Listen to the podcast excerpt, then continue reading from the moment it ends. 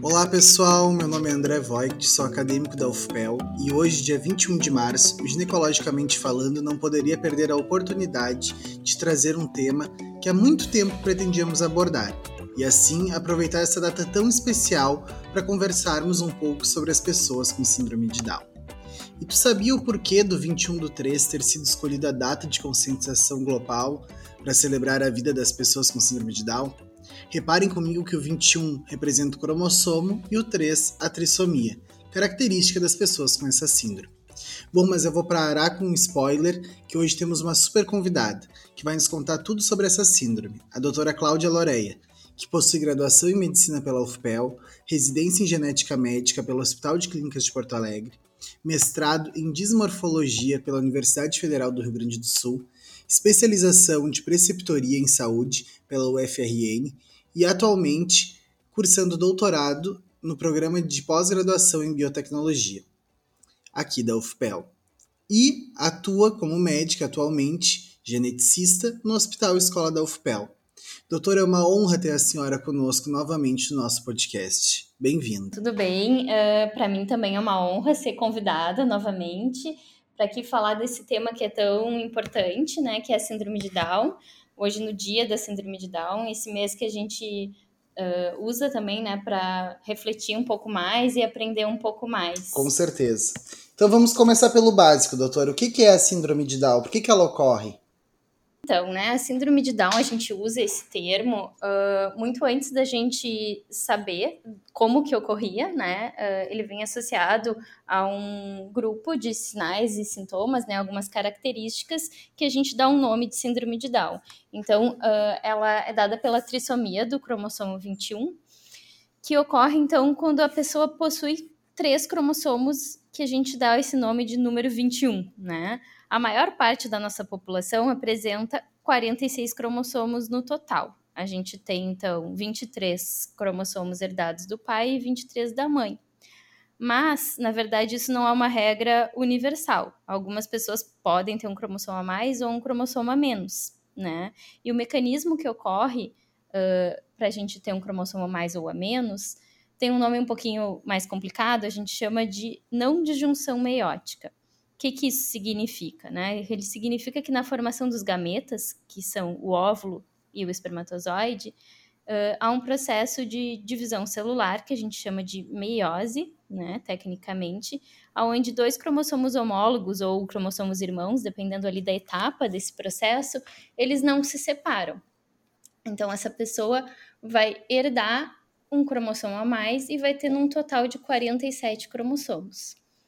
E essa presença desse cromossomo 21 extra, ela está associada a esse conjunto de características que a gente identifica, então, como a síndrome de Down. Entendi. E ela é frequente, doutora? Qual é a probabilidade de uma gestante esperar um bebezinho com trissomia do 21?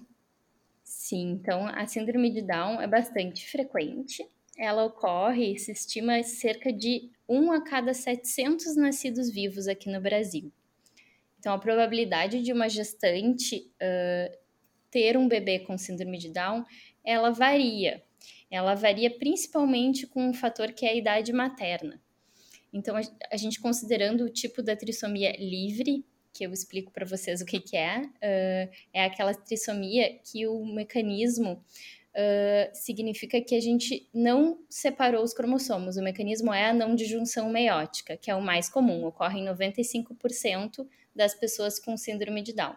Mas existe essa porcentagem de 5% que vai ter uma translocação, que isso é um outro mecanismo que não é afetado pela idade materna, tá? Mas quando a gente considera, então, na maioria dos casos, quanto mais avançada a idade materna, maior a probabilidade de ter uma gestação com síndrome de Down.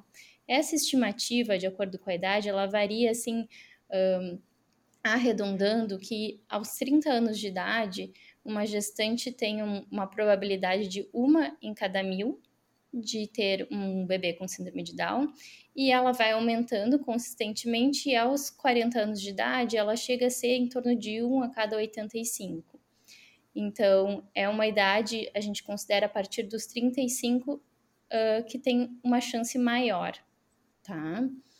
Então, quando a gente fala de translocação, que é o outro mecanismo, ela essa probabilidade vai variar de acordo com qual a translocação cromossômica e se os pais têm ou não têm essa translocação. Entendi.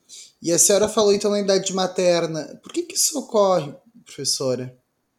Né, ali ressaltando principalmente a partir dos 35 anos de idade, a gente tem esse mecanismo da meiose, que falamos antes, fica um pouquinho mais técnico, né? Mas é um, esse processo aí da divisão celular, uh, ele vai sendo afetado pelos efeitos da idade do ambiente e eles vão se tornando menos eficientes. Então, a nossa divisão celular ao longo da vida ela vai tendo mais uh, erros da disjunção. Então, isso vai se tornando mais frequente de acordo com a idade e a gente sabe que ela é mais relacionada à idade materna, no caso da síndrome de Down, mas uh, pode também uh, ser através do gameta do espermatozoide, tá? Mas realmente que a gente tem, epidemiologicamente falando, que é a idade materna que mais influencia no caso da síndrome de Down.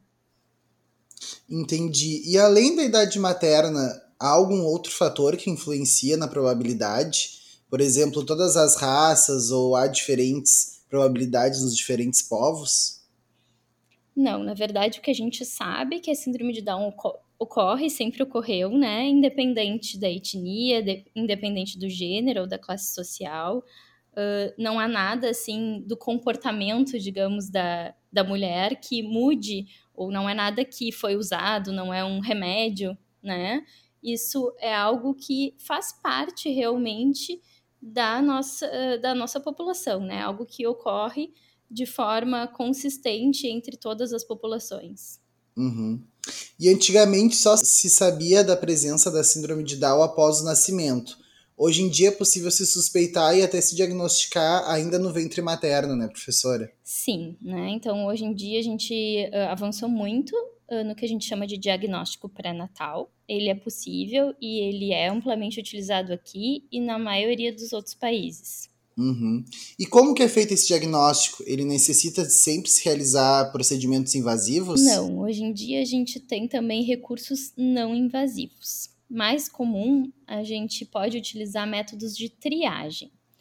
Então, os métodos de triagem que a gente usa hoje em dia podem incluir a ultrassonografia, que é aquele exame que é bastante conhecido entre as gestantes, né? Que ele serve para várias coisas. Dentre elas, a gente pode avaliar lá no primeiro trimestre a translucência nucal, a presença do osso nasal e alguns outros marcadores, inclusive a análise do ângulo ali fronto-maxilar. Esse método pode ser associado com alguns marcadores bioquímicos, uh, que é o beta-HCG livre e um outro exame chamado de proteína plasmática A associada à gravidez. Uh, esse último não é tão utilizado por aqui, mas ele é possível, eles são métodos combinados. Então, através de scores, utilizando dados epidemiológicos, né, scores matemáticos, a gente estima, através desses marcadores, uma suspeita de alguma aneuploidia. É importante a gente ressaltar que isso não é específico para síndrome de Down. Então, pode ser um rastreamento para outras uh, alterações de número de cromossomo e também para outras malformações, né? Não necessariamente isso está uh, associado à síndrome de Down especificamente, tá? E eles são métodos de rastreamento, ou seja, eles não confirmam e nem excluem o diagnóstico, eles servem para auxiliar na suspeita e a partir de então a gente lança a mão de métodos eventualmente invasivos, tá? Então a gente não pode excluir que uma triagem que não identifique a síndrome de Down, que realmente não tenha, e o contrário também não. A gente não pode dar um diagnóstico pré-natal de síndrome de Down só através dessa triagem, tá? Uh, através então dos métodos invasivos, o que, que a gente pode fazer hoje? Primeiro, o que a gente chama de minimamente invasivo é a gente coletar sangue materno. Então, desde 2011, a gente tem uma possibilidade nova, que é fazer a análise cromossômica através da análise do DNA fetal extraído de uma amostra de sangue materno. A partir daí, lá no laboratório é extraído, é, diferenciado né, o DNA fetal do materno, e é realizada a análise cromossômica. Esse método tem bastante acurácia, mas ainda assim, para uh, padrão ouro de confirmação diagnóstica, são os métodos mais invasivos, que é a biópsia do vilo corial ou a aminocentese, e através desse método se faz a análise cromossômica com a amostra retirada ou do vilo ou do líquido amniótico. Eles ficam mais restritos em casos de forte suspeita, por serem métodos que, inerentes ao método, há um risco de parto prematuro. Né? Então, isso é uma coisa que a gente tem bastante cuidado. Então tá. Como a senhora falou uh, sobre as ultrassonografias, principalmente a morfológica, então no primeiro trimestre, pode haver a suspeita que o bebê tem alguma síndrome, como a síndrome de Down, ou outras pelos resultados. Quando isso acontece, o que, que se deve se fazer? Já seria a hora de procurar uma geneticista, por exemplo? Sim, na verdade, uh, isso vai variar um pouquinho com a região que a pessoa mora, né? Porque nem sempre o geneticista é um profissional disponível, ele é um profissional bastante raro, aqui no Brasil principalmente. Não existe em todas as regiões, mas quando possível, pelo menos um, um profissional que tenha uma experiência prévia, que tenha um conhecimento específico nessa área, para que a gente possa fazer o aconselhamento genético. Então, sempre que possível, ele deve ser oferecido de preferência antes da gente realizar testes genéticos, para que assim os geritores possam tomar as decisões bem informadas, né? Inclusive na decisão de fazer um teste ou não. Né? O aconselhamento genético ele é um processo que deve ser não diretivo, então ele não é um processo de dar conselho, embora tenha esse nome aconselhamento, né? Ele é um processo que ele envolve a transmissão das informações a respeito dos testes, da herança genética, da síndrome envolvida e outros fatores pertinentes, uh, levando em conta a história familiar e pessoal, para que a pessoa possa tomar suas próprias decisões de forma mais autônoma, né? Uhum. E existe outras trissomias? Por que, que a gente não vê outros casos no nosso dia a dia? Então, existem. A síndrome de Down acaba sendo a mais comum nos nascidos vivos. Por quê? Muitas das outras aneuploidias, elas estão associadas a malformações que podem ser muito graves e se tornarem incompatíveis com o desenvolvimento fetal adequado e elas acabam por resultar em abortamentos espontâneos que são inevitáveis.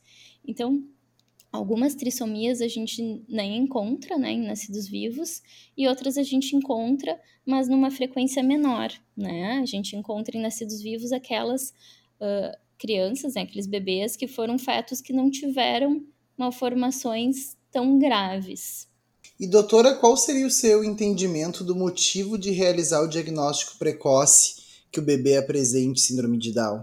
Então, né, a gente quando pensa em diagnóstico precoce ou diagnóstico pré-natal, a gente pensa na possibilidade dessa família e dessa criança com síndrome de Down receber mais cedo as informações adequadas, né? E a gente programar um atendimento multiprofissional que promova a saúde e o desenvolvimento uh, e que vai melhorar lá na frente a qualidade de vida dessa criança e dessa família. Né? Esse acompanhamento ele deve ser iniciado de forma precoce, a assistência médica, a estrutura familiar deve ser levada em consideração, a educação, tudo isso a gente vai planejar e muitas vezes também, inclusive ali no parto, os profissionais têm que estar preparados para algumas situações que podem ter um risco aumentado como, por exemplo, as cardiopatias, que são muito frequentes em bebês com síndrome de Down. A gente tem uma estimativa de em torno de 50%. Então, às vezes, a gente vai ter um parto uh, numa cidade muito pequena que não tenha recursos para receber esse bebê com uma cardiopatia. Então, a gente pode ser que precise programar o parto em outro local. E isso é muito importante para o atendimento, né, ali do parto e para probabilidade da gente ter uma intervenção adequada e de sucesso para a saúde desse bebê. Uhum. E falando então em parto, doutora, a gestação é considerada de alto risco? Pois então, né? Essa pergunta para mim traz uma certa variabilidade, né? A gravidez em si ela não é de risco, né? Mas ela deve ter um acompanhamento bem cuidadoso para eventuais problemas que sejam detectados de forma precoce, né? O parto do bebê com síndrome de Down não tem diferença e não tem assim uma contraindicação a respeito do tipo de parto. Mas a gente tem que levar em conta comorbidades. Por exemplo, às vezes a gente vai ter doenças maternas, a gente vai ter uma idade materna muito avançada, ou essa gestante está numa população com recursos de saúde menores ou maiores, isso vai influenciar a existência de alguma malformação fetal que pode estar associada à síndrome de Down, né? Então, nem toda criança com síndrome de Down vai ter malformações, mas algumas têm. Podem ter alterações uh, ali do sistema gastrointestinal, a gente pode ter uh, cardiopatias que são cirúrgicas, ou até mesmo atresia de esôfago, que é uma situação cirúrgica. Isso tem que ser levado em consideração para a gente considerar né, o risco.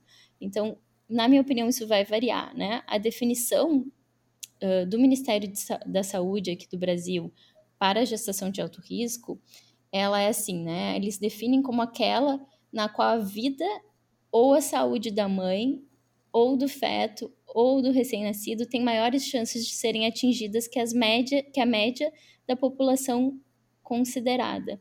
Então, tu vê que na própria definição, ela depende de alguns fatores, depende também da população em que essa pessoa está inserida. E pensando em prematuridade, eles têm maior chance ou não? Sim, a gente sabe que o nascimento prematuro é mais comum uh, entre bebês com a síndrome de Down. E aí a gente vai ter vários fatores para isso, né, que incluem também as comorbidades maternas e a presença ou não de malformações desse feto. Possível prevenir a ocorrência da síndrome de Down em uma gestação natural e quando é realizada na fertilização in vitro? Tem alguma diferença? Então, quando a gente pensa em intervir, né, a gente só consegue intervir na concepção quando ela é feita de forma uh, na, no laboratório, né, através da fertilização in vitro. Então, a fertilização in vitro consiste em a gente coletar o óvulo, coletar espermatozoide, e aí o embrião ele é gerado lá no laboratório. Quando uh, esse embrião se uh, desenvolve e é viável, a gente faz uma pequena biópsia do embrião, isso não afeta o desenvolvimento embrionário, né? não, não tira pedacinho, né? Essas células, elas ainda não têm uma definição, elas são totipotentes, então a gente não vai causar nenhum problema no futuro feto através dessa, dessa análise do embrião. E aí, através desse material retirado, é feito os testes adequados. Então, para a síndrome de Down, a gente vai fazer a análise cromossômica. E só então depois de testar que a gente vai implantar esse embrião no útero da mulher. E quais são as características dos bebês com síndrome de Down, então? Então, às vezes a gente uh, pode até não ter, né, esse diagnóstico pré-natal e ao nascimento a gente observa alguns, algumas características físicas externas que já são reconhecidas como associadas à síndrome de Down. Então, é importante ressaltar que o bebê vai ter todas as características familiares, né, genéticas, de origem da sua etnia, da sua família, mas a gente identifica algumas características que nos permitem esse diagnóstico clínico. Entre elas, a gente pode ter tá, um espectro, há um espectro de variabilidade, a gente pode ter a prega palmar única, a gente pode ter um espaçamento aumentado entre o primeiro e o segundo dedinhos do lado do pé, uh, os olhos amendoados, a gente pode ter uh, a região da maxila um pouco mais plana. E a gente observa de uma forma quase universal, uma característica que é bastante comum é a hipotonia. Então, isso é algo que deve nos chamar a atenção para a gente pensar na síndrome de Down. Então, uh, o profissional que é experiente, né, o pediatra, ele já consegue dar esse diagnóstico sem teste algum, apenas observando essas características no bebê. E existem então graus de acometimento pela síndrome de Down? Na verdade, a gente não considera, não há uma classificação, né, de grau. A síndrome de Down, ela tem um espectro variável de características, como a gente comentou. Então, às vezes, ela vai se associar a algumas, a algumas malformações, às vezes não. A criança com síndrome de Down pode vir a apresentar alguma doença, que pode ocorrer ao longo da vida, pode ocorrer de forma congênita. Então, isso vai variar a qualidade de vida e a saúde dessa pessoa, mas não há uma classificação de grau, não. E a senhora comentou um pouco antes, mas as crianças uh, com síndrome de Down, então, têm chance aumentada de ter alguma doença, algum problema de saúde? Sim, então, as pessoas com síndrome de Down têm uma maior probabilidade de apresentarem algumas doenças.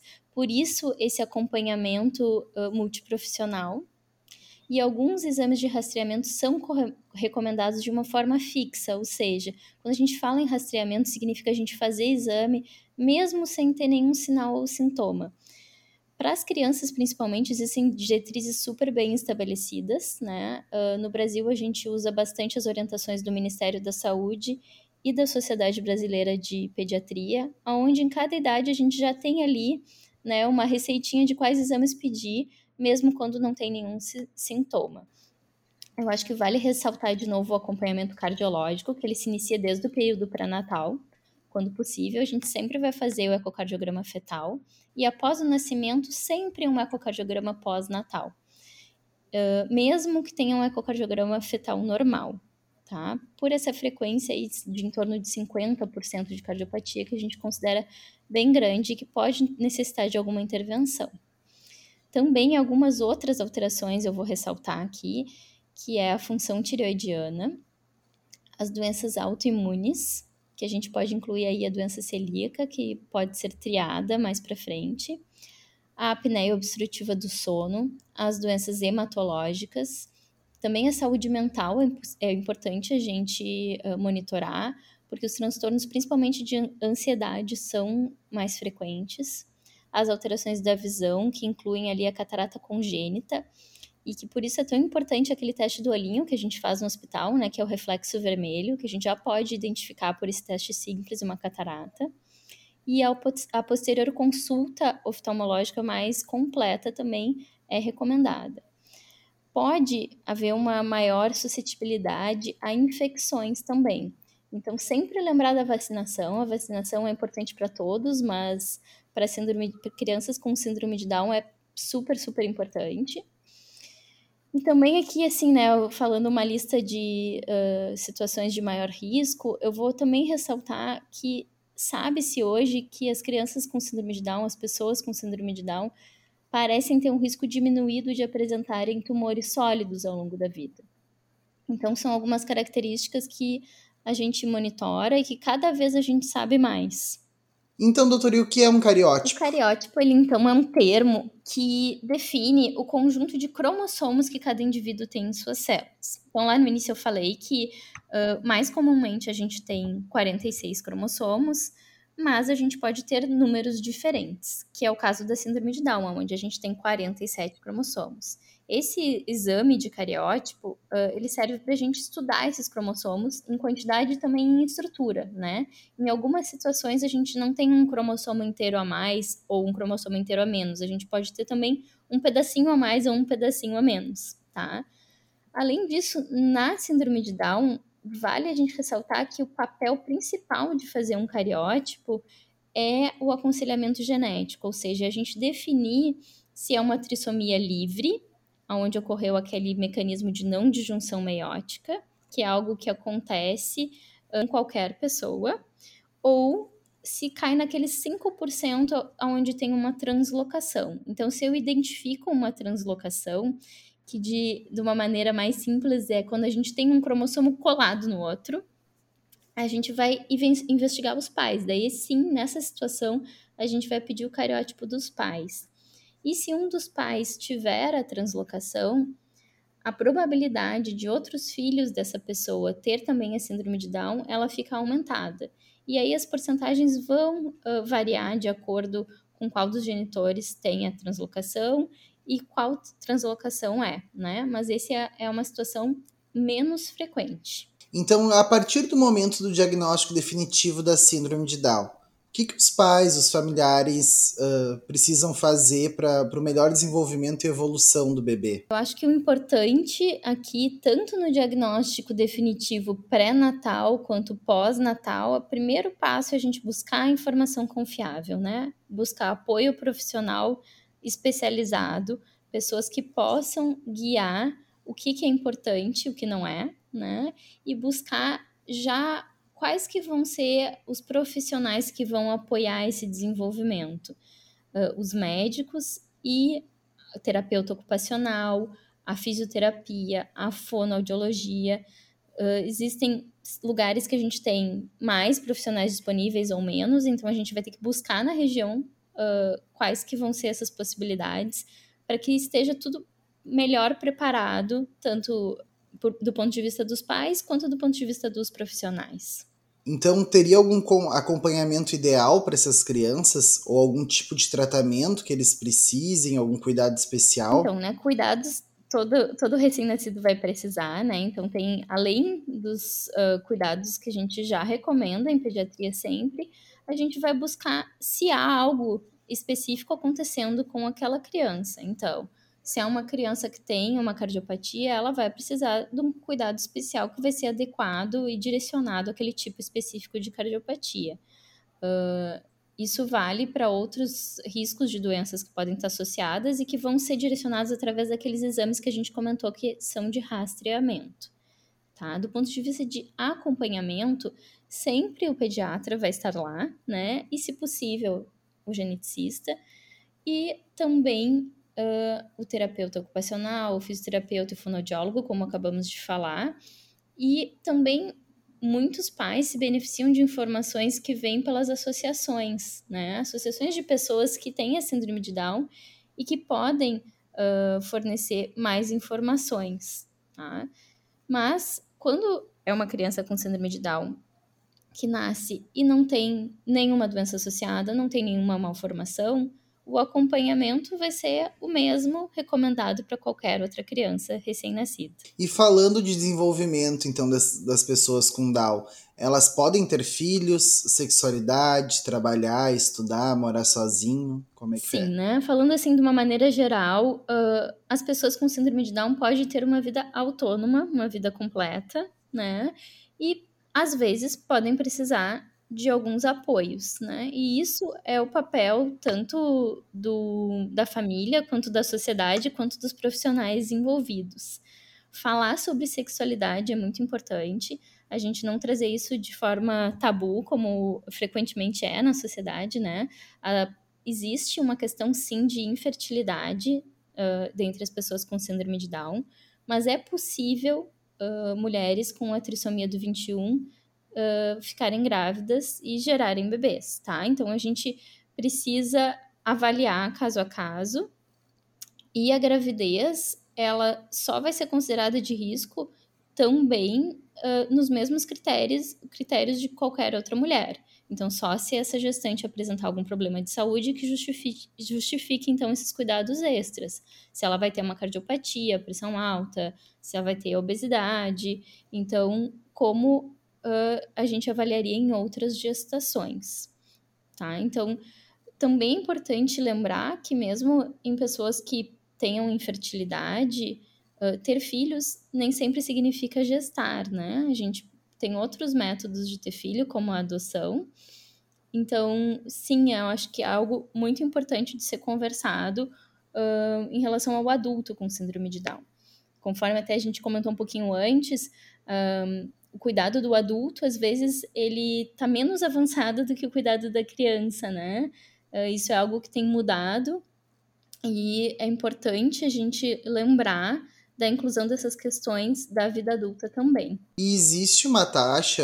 Qual a expectativa de vida da pessoa com síndrome de Down? A expectativa de vida da pessoa com síndrome de Down mudou muito no último século. Ela costumava ser uma estimativa realmente prejudicada mas hoje em dia se estima entre 60 e 65 anos de idade e cada vez aumentando mais. Tá? Isso se dá realmente pela diferença dos cuidados, pelo diagnóstico precoce, pelas oportunidades de cirurgias uh, e da gente detectar doenças associadas através de rastreamento e não quando elas já estão estabelecidas. E tudo isso favorece a qualidade de vida e a longevidade, então, dessas pessoas com a síndrome de Down. Que bom que a gente está conseguindo, então, agir nesses quesitos. E, doutora Cláudia, uh, para encerrarmos, então, nosso bate-papo, a senhora poderia dirigir algumas palavras aos pais, familiares das pessoas com a trissomia do 21 e também aqueles que se encontram angustiados com o resultado de exame que possa indicar esse achado no seu futuro bebê? Uh, eu acho que a, uma coisa principal, assim, para os pais, né, de um uh, futuro recém-nascido, é a gente ter essa informação clara de que sim, é, o filho pode alcançar um bom desenvolvimento, que vai ter o desenvolvimento das suas capacidades pessoais, que pode ter uma vida completa com, com um bom nível de realização e de autonomia, e que é uma pessoa que tem todas as emoções como qualquer outra, que é capaz de aprender, de se divertir, de ter lazer, de trabalhar, que pode ir à escola, que pode ler, escrever, né?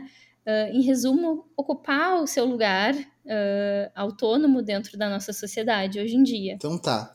E para os acadêmicos, profissionais e estudantes das demais áreas da saúde que de alguma forma acompanham ou auxiliam no acompanhamento e desenvolvimento das pessoas com síndrome de Down? A senhora teria alguma dica? Eu diria que, em primeiro lugar, uh, sempre estar uh, atualizado no conhecimento Uh, e também dos direitos, né? Então, uh, uma coisa que eu não comentei antes, mas no Brasil, em 9 de julho de 2008, foi aprovada, então, a Convenção sobre os Direitos das Pessoas com Deficiência, né? Então, ela é uma norma constitucional e ela traz né, informação que cabe ao Estado e à sociedade e aos profissionais de saúde a gente garantir os direitos das pessoas com, com deficiência e que essa é uma, uh, assim, uma ferramenta super importante de acesso e que a gente precisa trazer para as pessoas e para os pais e para a família uh, essa possibilidade, né, para a gente gerar mais autonomia. Além da parte, digamos, mais técnica médica, a gente precisa também trazer esses outros aspectos que muitas vezes acabam ficando de lado quando a gente conversa inicialmente sobre isso, né, dentro das áreas da saúde, a gente acaba focando muito mais uh, em rastreamento de, de comorbidades e esquece desse outro lado que é muito importante. Então, é um recado que eu uh, gosto de trazer e de buscar uh, essas informações através de sites de associações de pacientes que também trazem informações tanto técnicas quanto pessoais né? Informações também da experiência de cada um, que são super importantes. Dessa forma, gostaria de agradecer a presença da senhora no nosso podcast, doutora, por nos esclarecer sobre essas dúvidas e por nos ajudar a lutar contra todo tipo de preconceito e de estigmas com relação à trissomia do 21. Muito obrigado de coração, de toda a nossa equipe do Ginecologicamente Falando. Muito obrigada, fico muito feliz de poder falar sobre isso e fico à disposição. Uh para tirar qualquer dúvida no futuro, né? A gente vai deixar alguns uh, links aí de informações para quem se interessar em aprender um pouquinho mais. Obrigado. Ah, e eu vou dar mais um spoiler, galera. Nessas semanas teremos um episódio extra muito especial com o Gugu. E para quem nos segue no Insta, no YouTube, já conhece ele. Então fiquem ligados que nessa semana tem um episódio muito show. Além disso, eu vou pedir para os ouvintes que apreciem os episódios considerarem curtir e compartilharem com os amigos e conhecidos todos os nossos episódios. Ficaremos muito felizes se puderem nos seguir e avaliar também no Spotify, no Instagram, no YouTube. Ah, e claro, né, conferirem os demais episódios sobre os mais diversos temas sobre a saúde da mulher. Obrigado e até a próxima.